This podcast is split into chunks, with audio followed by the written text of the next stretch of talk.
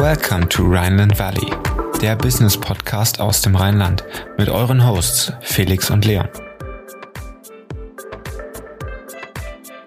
Herzlich willkommen zur 30. Folge Rheinland Valley. Heute unser Gast, Dr. Ulrich Thiem. Er ist Leiter des Investmentarms Porsche Ventures bei der Porsche AG und wir haben im Gespräch darüber gesprochen, was überhaupt Venture Capital ist, was Corporate Venture Capital ist und welche Aufgaben Porsche Ventures ansonsten übernimmt und wie der Investmentfokus überhaupt aussieht. Ein sehr spannendes Gespräch und deshalb starten wir jetzt direkt auch rein. Los geht's. Herzlich willkommen im Rheinland Valley, der Business Podcast für zwischendurch. Heute mit Dr. Ulrich Thiem. Er ist Leiter der Investmenteinheit Porsche Ventures und ist somit im VC oder genauer gesagt CVC-Bereich zu Hause. Außerdem ist er promovierter Jurist und uns aus Zuffenhausen zugeschaltet. Getreu dem Motto Investing in Founders who dare to build their dreams investiert Porsche Ventures seit einigen Jahren in Startups. Hallo Ulrich. Hallo Leon, hallo Felix. Vielen Dank für die Einladung. Ja, wir freuen uns auch sehr und starten direkt mal in eine kleine Vorstellungsrunde. Vielleicht kannst du uns noch ein bisschen mehr zu dir erzählen. Gerne. Die wesentlichen Eckdaten hast du ja schon zusammengefasst. Äh, dann vielleicht noch so ein bisschen zum Hintergrund. Ich bin 45 Jahre alt, 1975 geboren und zwar in Mecklenburg, damals noch in der DDR. Ähm, habe dann in Osnabrück und in Berlin studiert.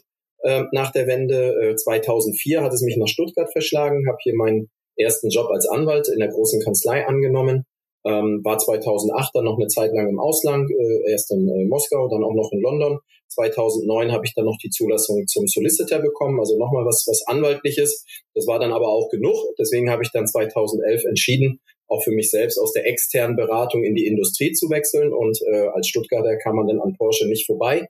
Bin dann seit 2011 äh, bei Porsche tätig. Zuerst äh, viele Jahre bis 20, 2019 in der Rechtsabteilung bei Porsche, habe dort den Bereich Gesellschaftsrecht und Beteiligung geleitet und äh, 2019 habe ich die jetzige Rolle übernommen als äh, Leiter M&A und Venture Capital. Kommen wir sicherlich später nochmal im Detail etwas mehr drauf zu sprechen. Hier im Finanzressort ist das jetzt. Also ich berichte dann äh, mittelbar an den Smeschke. Bin verheiratet seit knapp 13 Jahren, habe einen knapp neunjährigen Sohn, Hund, Katze, alles was dazugehört, wohne in Birkach. Birkach ist der kleinste Stadtteil von Stuttgart. Das bin ich mit den wesentlichen Eckdaten. Jawohl, vielen Dank für dieses super Intro. Also sehr äh, viele Details zu dir gesagt. Ähm, wir sind ja heute erneut mit der Interviewreihe Venture Capital oder genau gesagt CVC oder VC. Ähm, vielleicht kannst du kurz mal erklären, worin sich diese beiden Begriffe unterscheiden und ähm, genau, wie du dazu gekommen bist, haben wir ja schon ein, äh, besprochen. Ja, also es ist im Prinzip ja nur ein Buchstabe, nämlich das C vor dem VC. Ähm, wobei man sagen kann, äh, allein dieser Buchstabe, dadurch unterscheiden sich dann Welten. Der, der Venture Capitalist, also die klassischen Fonds, äh, sind, sind rein finanziell getrieben, haben den Anlegerkreis, einen eher größeren Anlegerkreis, äh, die einfach Finanzanlagen äh, gezeichnet haben und äh, sie einem externen Management anvertrauen, ähm, die das Geld dann äh, hoffentlich Gewinn bringt, über den Investitionszeitraum dann äh, investieren, äh, während der Corporate Venture Capitalist, zu dem auch Porsche Ventures gehört, sich eben dadurch auszeichnet, dass er eben nicht unabhängig ist und nur von dem Geld äh, seiner Investoren getrieben ist, sondern er ist typischerweise in unterschiedlichen Härtegraden angedockt an sein Mutterschiff. Äh, das ist bei uns die Porsche AG, der Automobilhersteller hier in Zuffenhausen. Das heißt, wir haben etwas andere Entscheidungsabläufe. Wir sind auch kein völlig unabhängiges Management, sondern wir haben Gremien, ähm, denen wir unsere Investitionen dann vorstellen und die dann auch final eine Freigabe erteilen. Und wir investieren nicht nur aus einer rein finanziellen Perspektive, sondern immer auch mit einem strategischen Ansatz. Es muss zu uns, Porsche als Automobilhersteller und als Unternehmen passen. Und so ist es bei anderen Corporate Venture Capitalists eben auch. Die haben immer diese strategische Anbindung, sowohl inhaltlich äh, an ihr jeweiliges Mutterschiff, an, an die Muttergesellschaft und eben auch in den Entscheidungsabläufen. Und da gibt es unterschiedliche Härte gerade auf die wir vielleicht in den nächsten Minuten dann noch die Chance haben einzugehen. Ja, da will ich direkt äh, dran ankoppeln an diese unterschiedlichen Härtegrade. Bei VCs, bei normalen VCs hast du ja eben die, die LPs als Geldgeber, meistens Family Offices, Ultra High Net Worth äh, Individuals und so weiter. Und jetzt im Corporate VC-Bereich ist es dann eben größtenteils der Corporate als LP. Oder sind da jetzt noch weitere LPs dabei, wenn du von unterschiedlichen Härtegraden sprichst? Das, das sind genau, ähm, äh, sehr schön aufgenommen, das sind genau die Entwicklungsstufen, die man durchlaufen kann. Also Porsche Ventures ist heute ausschließlich durch die Porsche AG finanziert. das heißt, ich krieg äh, mein Geld, wie sich das gehört, als Kind von der Mama äh, und äh, muss auch berichten, äh, wozu ich es ausgegeben habe. Und wenn ich zu viel Blödsinn kaufe mit meinem Geld, dann wird mir irgendwann das Taschengeld gekürzt oder schlimmstenfalls gestrichen. Aber ganz seriös formuliert, ähm, wir setzen das Geld der Porsche AG, was auf diese Investmentaktivitäten allokiert ist, ein. Wir denken aber auch darüber nach, ganz aktuell in verschiedenen Regionen, äh, ob wir nicht gemeinsame Aktivitäten äh, aufnehmen, ob wir uns nicht ein, zwei oder drei Partner suchen. Das ist dann noch kein Fonds. Wir wollen keinen Fonds aufsetzen, dann würden wir uns auch wiederum nicht von, von Venture Capitalists unterscheiden. Aber wir gucken, ob wir nicht den oder die Co-Investoren finden, die einen ähnlichen strategischen Ansatz haben wie wir. Luxus kann man da vielleicht als Beispiel nennen oder auch Lifestyle, äh, gerade in Richtung B2C gedacht, äh, um mit denen zusammen vielleicht in einem Joint Venture Format dann eigene Aktivitäten nochmal auf die nächste Stufe zu heben. Was würde das bedeuten? Eine größere Unabhängigkeit von dem Home-Turf, von der eigenen Muttergesellschaft, weil man dann eben die Interessen mit einem Partner synchronisiert und mit dem gemeinsam dann im Außenverhältnis auftritt. Also eine größere Eigenständigkeit und damit eben eine Weiterentwicklungsstufe von Venturing-Aktivitäten äh, mehr in Richtung Venture Capitalist, weiter weg vom Corporate Venture Capitalist würde dadurch entstehen. Aber das sind Gedankenspiele bei uns. Das ist so die nächste Stufe, die wir vielleicht wollen erreichen. Ja, schön, sehr schönes Exempel äh, mit Mutter und Kind. Ähm, ich glaube, das kann man sich dann gut verbildlichen, ähm, wie das Ganze funktioniert im Großen und Ganzen. Ähm, gehen wir mal zu Porsche Ventures an sich über. Gib uns da mal ein kurzes Intro. Ähm, was macht ihr genau? Wie lange gibt's euch? Wie sieht so das globale Setup aus? Ähm, vielleicht auch der Investmentfokus so ein bisschen. Mhm. Ähm, worauf konzentriert ihr euch da? Sehr gerne. Also Venture Capital Aktivitäten bei Porsche, also bei der Porsche AG, gibt es seit 2016. Wir sind 2016, da war ich noch in meiner alten Funktion, also ich habe den rechtlichen Teil dieser Aktivitäten äh, begleitet. Wir sind 2016 losgelaufen, haben damals das erste direkte Investment getätigt in Evopark. Ähm, das ist ein, ein Hersteller einer Technologie gewesen für das berührungslose Parken in Parkhäusern. Äh, wir sind mittlerweile nicht mehr investiert. 2017 hat ein strategischer Investor die Beteiligung übernommen. Das war aber okay für uns. Und damals sind wir klassisch wie ein Corporate an die Geschichte rangegangen. Ich weiß noch, der erste Due Diligence-Besuch äh, in Köln bei den vier Gründern. Äh, wir kamen da mit einem riesen Team, ich glaube sieben Leute aus fünf verschiedenen Funktionen, inklusive Treasury, Controlling, Recht war mit dabei, äh, denn ein Partner aus dem Vertrieb, der sich mit dem äh, ähm, Parken sozusagen mit dem ruhenden Verkehr, wie wir es genannt haben, beschäftigt haben. Ich glaube, das war ein ziemlicher Kulturschock für die vier Gründer, als wir dann auftauchten und sagten, wie ein klassischer Corporate, wir wollen jetzt hier eine Due Diligence machen. Ähm, ich habe damals auch intern gesagt, ich bin mal gespannt, wie weit wir kommen, weil unser Mindset, unsere Tools ne, kommen aus dem Bereich M&A, strategische Investitionen und wir mussten natürlich dann erst lernen, äh, in die neue Struktur reinzukommen. Aber wir haben es geschafft, wir sind nicht aus der Kurve geflogen, können wir auch später nochmal in der Reflexion äh, auch nochmal gerne, gerne drauf eingehen. Das waren so die Anfänge. Parallel dazu haben wir die ersten zwei Fondsinvestments getätigt. Also wir haben uns als Limited Partner als Kapitalgeber an den Evo, äh, äh, an den sorry, an den E-Ventures Fonds beteiligt in äh, Europa und in den USA, um einfach zu lernen, äh, wie funktioniert das Venture Capital Ökosystem. Und das waren die ersten vorsichtigen Schritte. Dann kamen in äh, 2017, 2018 vor allem dann die ersten weiteren Direktinvestitionen mit dazu so dass wir 2019 dann eine Größe und einen Reifegrad ähm, erlangt haben, wo dann der Vorstand entschieden hat, ähm, wir bauen jetzt eine eigene Organisationseinheit um diese Aktivitäten herum. Bis dahin war das äh, ressortübergreifend, interdisziplinär mit rechtlichen Funktionen, mit, mit Finanzfunktionen. Und ähm, 2019 wurden dann alle Finanzfunktionen gebündelt in der neuen Einheit. Recht äh, äh unterstützt uns immer noch als, als Partner an der Stelle und äh, wir haben uns dann 2019 auch den Namen Porsche Ventures gegeben, um unter einem einheitlichen Namen aufzutreten. Wie sind wir heute aufgestellt? Wir haben fünf Standorte verteilt auf drei Regionen. Also das Hauptquartier ist hier in Stuttgart-Zuffenhausen. Äh, wir haben dann die Region Europa und Israel, die ist in Berlin und äh, Tel Aviv angesiedelt. Wir haben die Region Nordamerika, USA, sitzt in Palo Alto äh, und äh, wir haben China, sitzt in Shanghai ähm, in Personen, in Köpfen sind es zwölf Leute, die sich äh, weltweit mit Venturing, mit den Kernprozessen befassen. Ich würde dann noch drei Personen hinzuzählen, die so den indirekten Bereich machen, also sowohl die Juristin äh, als auch zwei Leute aus dem Finanzbereich, die sich einmal mit dem Controlling, also mit der Budgetseite und auch mit den administrativen Prozessen befassen. Plus eine Leitungsfunktion macht insgesamt 16 Personen, äh, aus denen Porsche Ventures heute besteht. Okay, das heißt, ähm, 2019 kam dann aber quasi die Abspaltung von der Porsche AG. Das heißt, ihr seid ab dem Zeitpunkt auch noch ein bisschen selbstständiger und eigenständiger geworden, um, um freier zu handeln?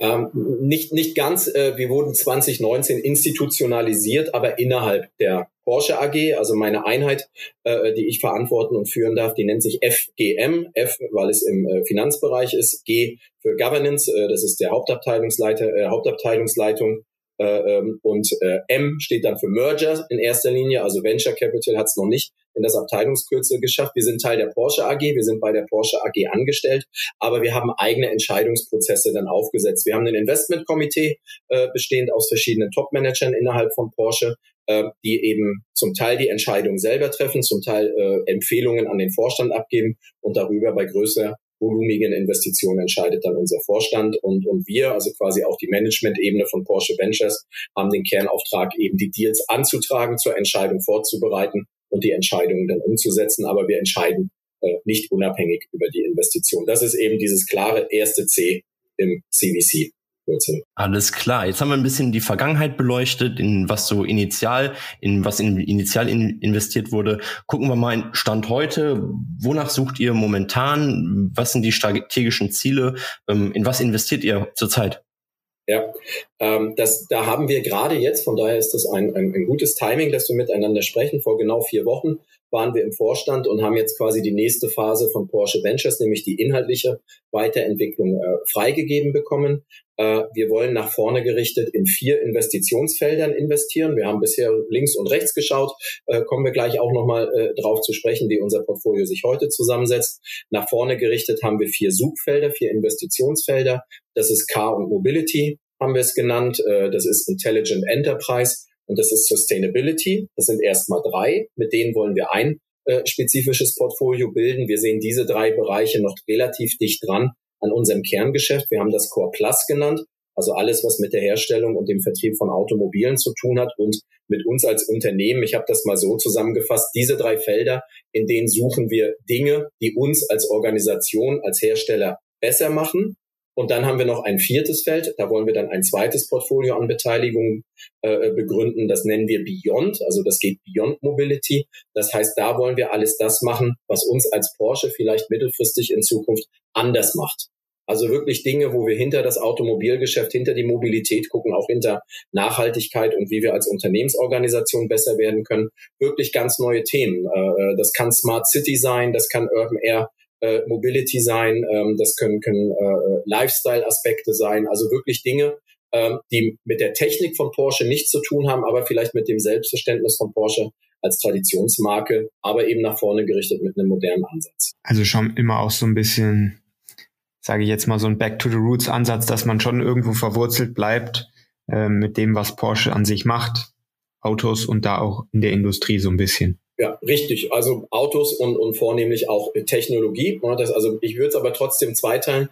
Technologie einerseits, wir haben einen bestimmten Anspruch an, an die Technologie und die Qualität unserer Produkte, äh, mit denen Porsche auch über die letzten zehn Jahre nochmal so immens gewachsen ist. Aber äh, Porsche soll auch in Zukunft für mehr stehen. Das ist Bestandteil unserer Unternehmensstrategie. Äh, und da sagen wir, in dem Bereich Beyond können wir auch nach Dingen gucken, die einfach der Kunde oder die Gesellschaft, das Ökosystem, in dem wir uns bewegen, mit dem Namen Porsche und der Marke Porsche verbindet. Genau dieser Ansatz, ihr habt ja eingangs auch äh, unseren Leitspruch äh, von der Internetseite porscheventures.com, um auch das einmal hier fallen gelassen zu haben, äh, erwähnt, dass wir sagen, Porsche zeichnet sich dadurch aus, dass von unserem Unternehmensgründer an äh, wir in der Lage waren, Träume in Realität und in Geschäftsmodelle umzuwandeln. Und genau mit diesem Anspruch an uns selbst und auch an die Gründer, mit denen wir dann zu tun haben, treten wir an und wollen nach vorne gerichtet eben auch wiederum neue Träume, welche auch immer das sein werden, in Geschäftsmodelle und äh, erfolgreiche Geschäftskonzepte. Ja, sehr interessant. Jetzt haben wir den, den Investmentfokus so ein bisschen abgedeckt. Ähm, jetzt interessiert mich im nächsten Zug, wann investiert ihr in Unternehmen? Seid mhm. ihr super Early Stage dabei in Seed-Runden, was ich persönlich jetzt nur glaube, dass ihr das noch nicht macht, sondern eher so Series A, Series B? Ähm, mhm. Oder in welchen Stages investiert ihr, in welchem ja. Status im Entwicklungszyklus des, des Unternehmens. Ähm, was ist da für euch interessant? Ja, äh, beantworte ich sehr gerne und würde noch mal einmal den Blick etwas weiter zeichnen. Wir haben neben Porsche Ventures als Einheit, also als klassischer CVC-Arm, haben wir auch verschiedene andere Tools, mit denen wir das Venture Capital Ökosystem bespielen ähm, oder die gesamte Startup-Szene. Wir haben einmal Forward 31, das ist unser Company Builder in Berlin bei der Porsche Digital, einer Tochtergesellschaft von Porsche, aufgehängt, der sich wirklich mit Unternehmensausgründung, nenne ich es mal, befasst. Also der ist ganz, ganz vorne. Ähm, dann haben wir zusammen, ist auch ein langjähriger Partner von uns, von dem wir über die letzten Jahre viel gelernt haben, mit Axel Springer Digital Ventures haben wir APX, den Accelerator in Berlin zusammen. Und der transformiert sich gerade in seiner Weiterentwicklung in Richtung eines wirklich Frühphasenfonds. Also der fokussiert sich auf die Seed-Runden äh, und, und versucht dort äh, dann, dann seinen Fuß in die Tür zu bekommen. Und wir gucken in der Tat nach A- und B-Runden, also insofern richtig antizipiert. Und auch da nochmal die Differenzierung im Bereich Beyond ist es vielleicht eher die A-Runde, also nochmal etwas früher rein äh, äh, mit, mit etwas äh, weniger Geld äh, in der initialen Runde, äh, während wir in den drei anderen Feldern Nachhaltigkeit, Intelligent Enterprise und Car Mobility eher auf die B-Runden und dann die etwas größeren Tickets fokussieren. Wie können wir das wiederum rechtfertigen? Es ist wieder der Corporate-Ansatz. Ne? In den Themen, die etwas dichter an unserem Kerngeschäft sind, da haben wir auch den Business Owner, wie er bei uns heißt, ähm, der ein stärkeres Commitment geben kann und eben auch stärker sieht, das ist etwas für Porsche, das kann langfristig gesehen etwas für Porsche sein, sei es in der Technologie, sei es im Geschäftsmodell, das rechtfertigt dann auch einen höheren Einsatz, während wir im Bereich Beyond ja eben auch selber noch sehr, sehr wenig Erfahrung haben. Und venturen, um genau diese Erfahrung zu gewinnen in Zusammenarbeit mit äh, Unternehmensgründern oder eben, ich nutze mal, Zusammenarbeit ist vielleicht schon etwas überzeichnet, in der intensiven Begleitung und Beobachtung von Unternehmensgründern in Bereichen, in denen wir heute auch noch nicht so vertraut sind. Also A und B Runden, das ist unser Fokus. Okay, ja, wunderbar. Vielen Dank für diesen Einblick. Dann wäre es auch interessant zu wissen, in welche Unternehmen investiert ihr? Kennt man vielleicht aus eurem Portfolio ein paar Unternehmen? Wer ist da so dabei? Ähm, kannst du da vielleicht einen kleinen Einblick geben? Mhm. Dann gebe ich euch einen, einen, kleinen Auszug, also Stand heute, um euch ein Gefühl zu geben äh, verwalten wir ein Portfolio von äh, 30 Direktinvestments. Äh, daneben haben wir neun Fondsbeteiligungen inklusive APX. Äh, und die 30 Direktinvestitionen, die wir getätigt haben, die sind sehr vielschichtig. Das hatte ich vorhin schon mal kurz angedeutet. Ne, in der ersten Phase waren wir vor allem, so habe ich es hier auch mal mit meinem Antritt definiert, haben wir eine Lernphase durchlaufen und jetzt sind wir in der Lage, uns wirklich auf bestimmte Investitionsfelder zu äh, fokussieren, weil wir jetzt das Gefühl haben, zu wissen, dass es die richtigen Felder sind, in denen wir uns weiterentwickeln können. Also unser bisheriges Portfolio mit den 30 Gesellschaften ist relativ breit gesät, äh, sehr heterogen zusammengesetzt, äh, vielleicht mit einem kleinen Snapshot, ähm, vielleicht habt ihr es auch gelesen oder die Hörer haben es gelesen, Rimac Automobili in Kroatien ähm, ist, kann man glaube ich so sagen, unser äh, Leuchtturm-Invest, wobei ich da gar nicht auf das gerade veröffentlichte Joint Venture Bugatti Rimac Hypercar anspielen möchte. Rimac hat auch eine ganz starke Kompetenz im Bereich Komponenten. Äh, Bau, Antriebsstränge im äh, elektrischen Bereich, also auch Batteriemanagementsysteme zum Beispiel.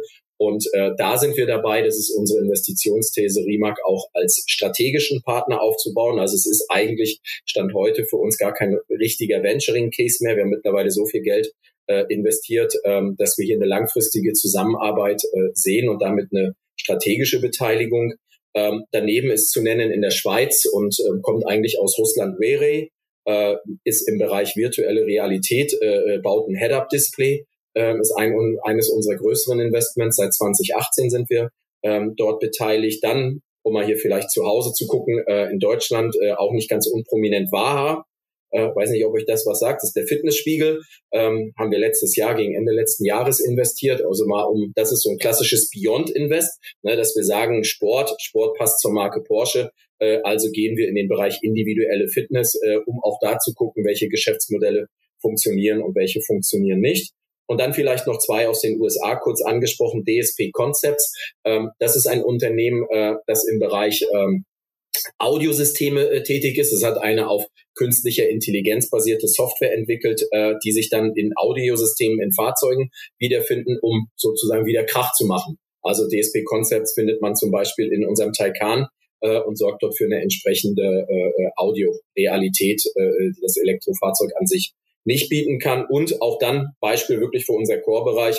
Äh, wir haben auch in den Pannendienst äh, übersetzt formuliert. Wir nennen das Roadside Assistance, weil es auch in den USA ist. Aber im Prinzip ist es ein, ein Pannendienst, der auch auf virtueller Realität, äh, äh, sorry, auf künstlicher Intelligenz beruht. Urgently äh, heißt das Unternehmen und die haben eben eine Plattform geschaffen, wo man in Realtime sehr schnell äh, Pannenhilfe bekommt, wenn man liegen bleibt auf der Straße.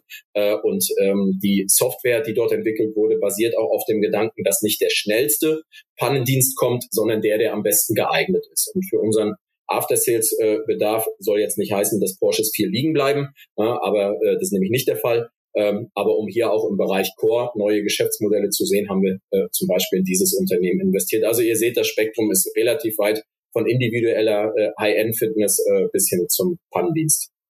Ja, aber auch super interessant. Pannendienst bezeichnet. Aber auch super interessant mal zu sehen, wie vielfältig auch von Waha bis zu einem Pannendienst, wie du es jetzt angesprochen hast, wo ich mir auch in, in Deutschland dann irgendwann vielleicht äh, wünsche, dass es so weit expandiert, dass der Pannendienst vielleicht auch weltweit dann tätig wird, weil die Wartezeiten auf den äh, ADAC oder andere Unternehmen sind dann doch schon sehr, sehr lange. Und da ist, glaube ich, auch äh, ähm, ja da kann man sehr gut, sehr gut aushelfen. Jetzt ich haben glaub, wir, hat das unter 30 Minuten in den USA und du kannst es ähnlich wie bei Uber Live mitverfolgen äh, auf der App, äh, wo sich das Fahrzeug, das dir zugeordnet worden ist, befindet. Du kannst dann auch direkt danach bewerten. Ähm, also wirklich klassisches neues, äh, auch in dem Sinne Mobilitätskonzept äh, mit mit einer äh, ganz wesentlichen Customer Experience, die auch im Nachgang dann ausgewertet wird.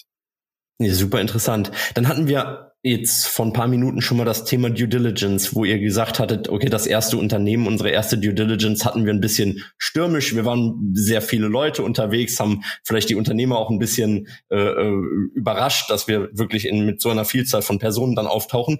Wie geht ihr denn heute vor? Wie sieht eure Due Diligence aus?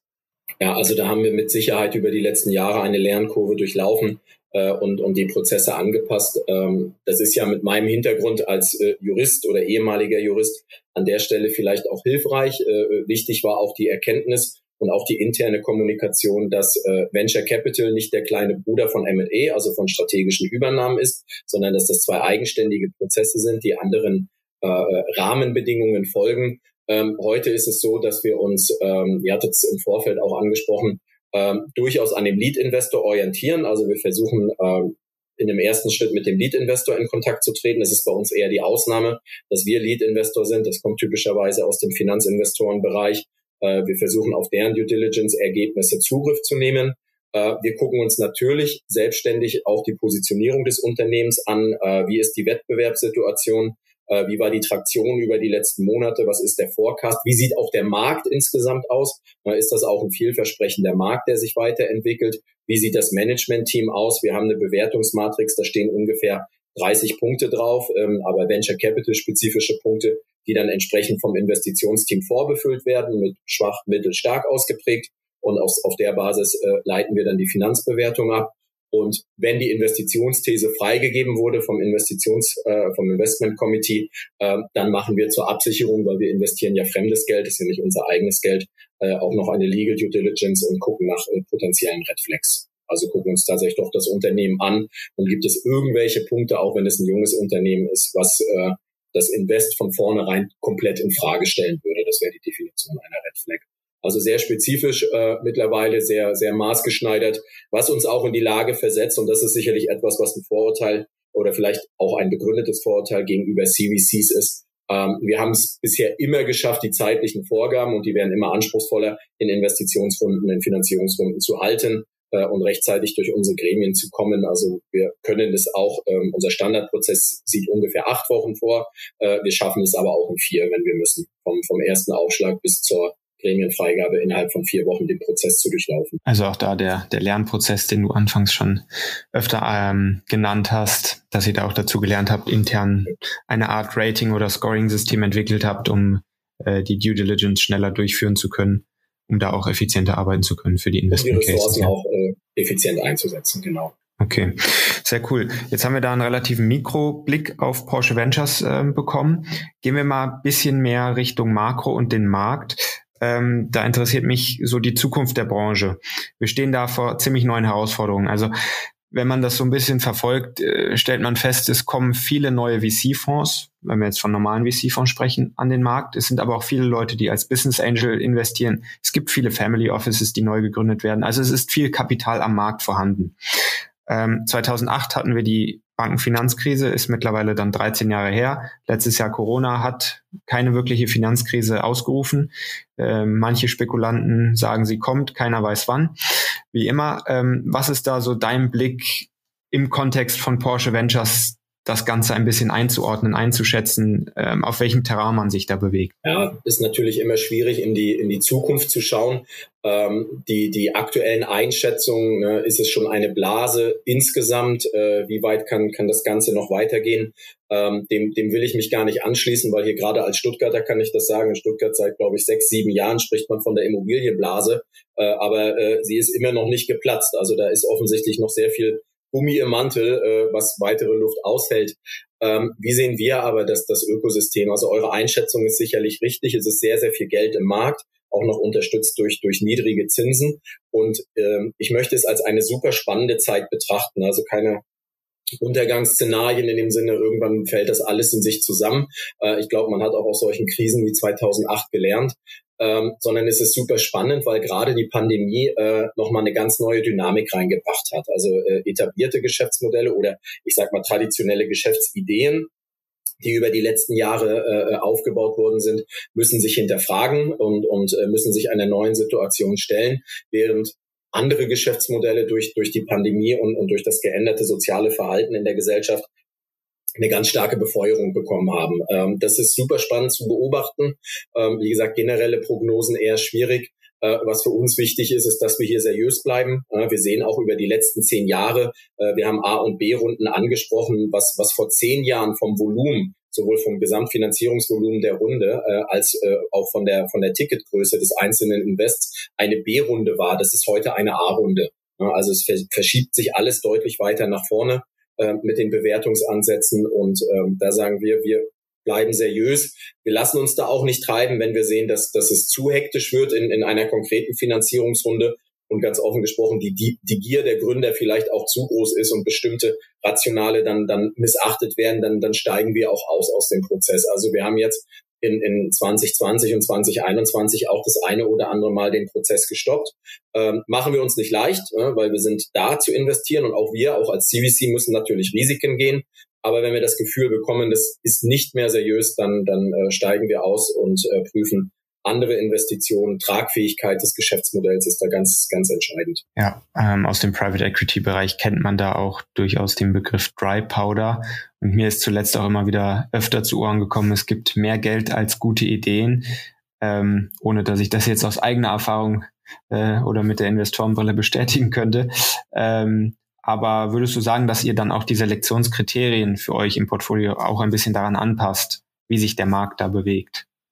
Ich würde sagen eher nicht, sondern, sondern gerade nicht, sondern wir bleiben an der Stelle dann bodenständig äh, und, und, und halten an unseren Parametern fest und, und an unseren Entscheidungskriterien, um genau nicht auf diesen, auf diesen Hype zu springen. Äh, und das ist wiederum vielleicht auch ein Vorteil eines CVCs verglichen zu einem VC. Äh, ich habe schließlich auch ein Controlling bei mir im Investitionskomitee. Und da verrate ich auch kein Geheimnis. Der Controller an sich ist nicht undankbar, wenn ich weniger Geld ausgebe. Der VC, äh, der, der hat einen Auftrag, der muss das Geld investieren. Ähm, dem ist bei uns nicht oder das ist bei uns nicht der Fall. Es ist kein KPI bei uns, dass ich das äh, Investitionsbudget auch jedes Jahr ausgebe, sondern wenn da was übrig bleibt, dann ist keiner traurig drüber. Und, und das lässt uns eben an der Stelle dann auch absolut seriös bleiben. Und, und für mich ist das auch ein Differenzierungskriterium. Geld an sich ist flüchtig. Was wir als CVC bieten, ist dann auch eine gewisse Nachhaltigkeit in der Zusammenarbeit, weil über unseren Einstieg in ein junges Unternehmen wollen wir ja auch Türen öffnen, in Porsche hinein, in den Volkswagen-Konzern hinein, um eben auch über POCs, Proof of Concept, das Geschäftsmodell des Startups auf stärkere, festere Beine zu stellen. Und das ist etwas, was bleibt wenn es denn eine Blase sein sollte und sie dann vielleicht doch platzt. Ja, Ulrich, vielen Dank für diese vielen Einblicke. Ich hätte noch gerade eine private Frage an dich. Und zwar, du musst ja sehr viel den Markt überblicken, du musst ein gigantisches Wissen an aufkommenden Startups haben und an, an generell vorhandenen Startups. Welche Plattform konsumierst du, um dir dein Wissen anzueignen? Wo liest du dich rein oder welche Zeitschriften auch sind dabei? Vielleicht kannst du dazu was sagen. Da äh, ist äh, habe ich das Privileg, äh, und das ist aber auch aus meiner Sicht ein ganz wichtiges Kriterium, dass ich äh, äh ein tolles Team begleiten darf. Ich hatte ja vorhin schon gesagt, ne, insgesamt inklusive mir äh, sind wir 16 Personen und äh, meine Arbeit im Bereich äh, Venture Capital besteht vor allem darin, den Experten, die ich im Team haben darf und die ich äh, Gott sei Dank auch habe zuzuhören, äh, die die entsprechenden Themen antragen. Ähm, ich habe das mal so formuliert, wir investieren in Unternehmertum. Das ist auch das, was äh, Venture Capital auszeichnet. Und meine höchstpersönliche Rolle, du hast ja gesagt, äh, ist eine private Frage, besteht darin, genau diese Investitionen in Unternehmertum zu managen. Meine Jungs und, und Mädels, die ich im Team habe, ähm, auf welche Quellen greifen die zu? Pitchbook, Trexen verwenden wir sehr gerne und CB Insights. Ähm, das sind so quasi die offiziellen Quellen, aus denen wir Wissen und aber auch Leads generieren. Und auf der anderen Seite ist es das Netzwerk. Ne? Wir, wir sehen uns hier nicht im Wettbewerb mit anderen, sondern es ist eigentlich eine große Community. Äh, unsere Fondsbeteiligungen äh, helfen uns da sehr äh, mit, mit äh, Eventures. Ich habe es angesprochen, sind wir seit sechs Jahren äh, gemeinsam unterwegs und äh, wir haben auch mittlerweile in die VC und in die CVC-Welt äh, unheimlich viele Kontakte. Also ich bin, bin immer wieder überrascht, wenn mir aus meinem Termin, gerade aus, den, äh, aus meinem Team, äh, gerade aus den Regionen, äh, die Leute zurufen, ja, den kenne ich, den habe ich dort und dort getroffen. Also dieses Netzwerk ist äh, ganz stark. Und, und da ziehen wir auch unser Wissen und, und unsere Lernkurve daraus. Äh, wir haben immer, äh, und das wollen wir auch in, in, in den nächsten Monaten noch machen, äh, und nach vorne gerichtet, immer auch beobachtet und immer geguckt nach den Playern, die etablierter sind, was machen die gut, was machen die vielleicht schlecht, um daraus unsere eigenen Schlüsse zu ziehen. Jawohl, vielen Dank für den Einblick in Porsche Ventures. Wir würden jetzt in unsere Kategorie Private Insights starten. Wir haben sechs Fragen für dich vorbereitet, drei unternehmerische und drei private. Und wenn du bereit bist, fangen wir damit an. Wie viel, wie viel Überlegungszeit habe ich bei jeder Frage? Zehn Sekunden. Okay, dann leg los. Dann fange ich mal an. Und zwar, wo glaubst du, entsteht so das nächste, let's say, Silicon Valley? Du hast eben gesagt, ihr habt eure Leute teilweise in Palo Alto sitzen, teilweise in Shanghai, ähm, also schon an den Startup-Hotspots verteilt. Ähm, aber wo siehst du so eine neue aufstrebende Region? Ich kann das nur mit Hoffnung beantworten, nicht mit, mit konkretem Wissen, weil ja auch viel Dynamik ist. Äh, und da äh, äh, schließe ich mich einem guten Bekannten, Kollegen, äh, fast Freund an, Christian Miele, äh, der sich ja zum Auftrag gemacht hat, das Ganze in Deutschland äh, stärker zu etablieren, so dass ich darauf hoffe, äh, dass entweder Berlin oder vielleicht sogar München äh, das nächste Silicon Valley werden. Und äh, das Gründertum in äh, Deutschland äh, deutlich stärker gefördert wird äh, und äh, wir auch Rahmenbedingungen schaffen, äh, die das ermöglichen. Ja, sehr schön. Das ist ja auch so der Ursprung unserer, unseres hätte, Podcasts. Hätte, hätte ich jetzt Podcast Namen sagen müssen. Hätte, Nein, hätte ich jetzt Rheinland sagen müssen. Deutschland, Deutschland als Startup-Hotspot in sich ist schon äh, sehr wichtig, dass das weiter wächst und vorangetrieben wird. Da stehen wir auch voll hinter. Und da wollen ähm, wir als Investor auch unseren Beitrag leisten. Baha hatte ich angesprochen. Äh, ähm, es ist eins unserer, unserer unmittelbaren, kurzfristigen Ziele, dass wir in Deutschland auch deutlich mehr Dealflow generieren und, und weitere Investments in, in junge deutsche Unternehmen tätigen. Ja. So die Top-Tools, welche ihr äh, für eure unternehmerische oder interne Kommunikation verwendet. Benutzt ihr Slack? Ist es noch die klassische E-Mail? Wie kommuniziert ihr am effizientesten, auch mit euren Startups, dann extern natürlich? Ähm, es, ist, es ist tatsächlich E-Mail. Ne? Wir sind ein klassischer Corporate und es ist MS Teams. Ne? Also wir okay. versuchen auch viel äh, durch, durch Video zu machen. Ähm, aber wenn wir in der Schriftsprache bleiben, ist es E-Mail. Äh, ähm, und, und das ist MS Teams äh, dann für die Videokonferenzen, äh, wobei ich eben auch sagen kann, ich war jetzt gerade die letzten zwei, drei Wochen äh, wieder unterwegs. Die beste Art der Kommunikation auch mit den Startups ist der persönliche Kontakt einfach auch mal vor Ort zu sein, äh, die Leute zu treffen. Ich hatte das Zuhören vorhin schon angesprochen, das gilt auch bei den Startups, dass man den Unternehmensgründern äh, zuhört, äh, vielleicht mal den einen oder anderen Gedanken dann laut äußert, aber der Kontakt vor Ort. Aber die klassischen Kommunikationstools bei uns, äh, Slack muss ich äh, gestehen, bin ja auch schon ein bisschen älter, habe ich das erste Mal äh, letzten Freitag gehört, als ich bei Rayray war, äh, wo die Kollegen, die für die, die Kollegin, die für Social Media verantwortlich war, sagte, ignoriert das nicht, wenn da irgendwas drinsteht äh, auf unseren Plattformen, äh, was nicht mit euch übereinstimmt, äh, wo ihr eine andere Meinung habt. Just Slack me war dann die, die Antwort. Ähm, von daher äh, sind wir da noch etwas klassischer unterwegs, sind aber natürlich wieder Anbindung an einen äh, Automobilhersteller. Da haben wir auch bestimmte äh, IT-Security-Restriktionen, äh, die wir natürlich beachten müssen. Deswegen ja, bin ich echt begeistert, dass das hier äh, über dieses Tool so reibungslos klappt. ja, klassisch, aber bewährt. Also die Tools bei euch ähm, hat, denke ich, auch seinen, seinen Grund und der, ja, der direkte Kontakt mit den der direkte Kontakt mit den Gründern ist äh, doch, glaube ich, ein guter Tipp, den du da auch mitgibst ähm, der sehr wertvoll ist. Ähm, wenn wir jetzt mal auf euer Portfolio blicken, du hast ein paar Portfoliounternehmen genannt. ähm, ohne da jetzt eine zu starke Bias bei dir hervorzurufen, aber wo siehst du großes Potenzial innerhalb eures Portfolios, ähm, was sich positiv hoffentlich in der nächsten Zeit entwickelt? Ah, das, das würde ich tatsächlich aus äh, taktischen Gründen etwas abstrakter äh, beantworten, äh, weil wir sehen durchaus, und zwar an mehreren Stellen, und das ist dann eben auch eine spannende nächste Phase, ähm, das eine oder andere IPO oder tatsächlich nur Spec-Potenzial. Äh, und ähm, das, das kann man nicht, nicht festmachen. Das äh, sind äh, Deep Tech-Unternehmen, äh, die wir da mit dabei haben. Das sind aber auch äh, Themen, die eher plattformgetrieben sind.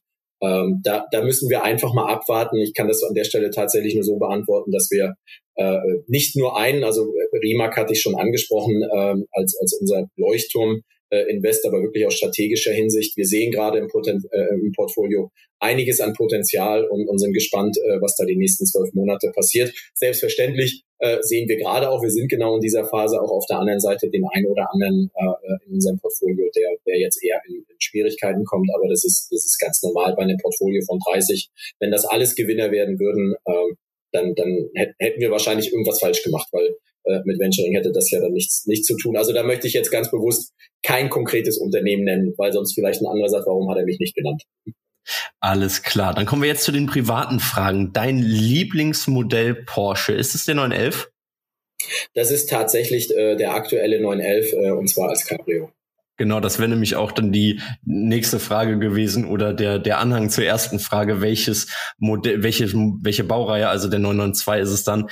Alles klar. Dann deine Lieblingssportart, einmal passiv und einmal aktiv. Ja, äh, zu, zu aktivem Sport fehlt mir so ein bisschen die Zeit. Äh, das sind jetzt äh, wahrscheinlich eher die Varianten, die ich mit meinem Sohn zusammen mache. Äh, äh, alles mal ausprobieren. Ich hatte gesagt, er ist jetzt acht und äh, der soll auch das ganze Spektrum kennenlernen. Äh, hat aber eine Überlappung zwischen aktiv und passiv, wobei aktiv bin ich alterstechnisch raus, das kann ich nicht mehr machen. Äh, passiv äh, ist es tatsächlich äh, American Football.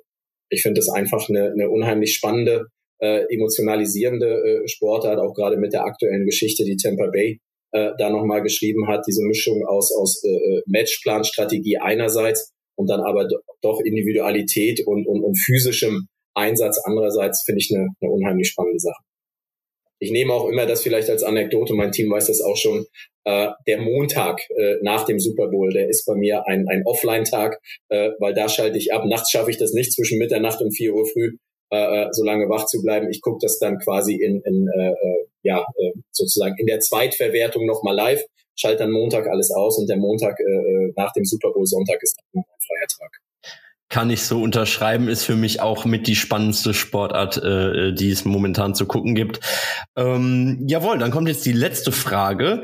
Entweder oder ein Abendessen mit Elon Musk oder dann doch retrospektiv ein bisschen mit äh, aus der Vergangenheit blickend ein Abendessen mit Ferdinand Porsche. Was würde dir mehr gefallen?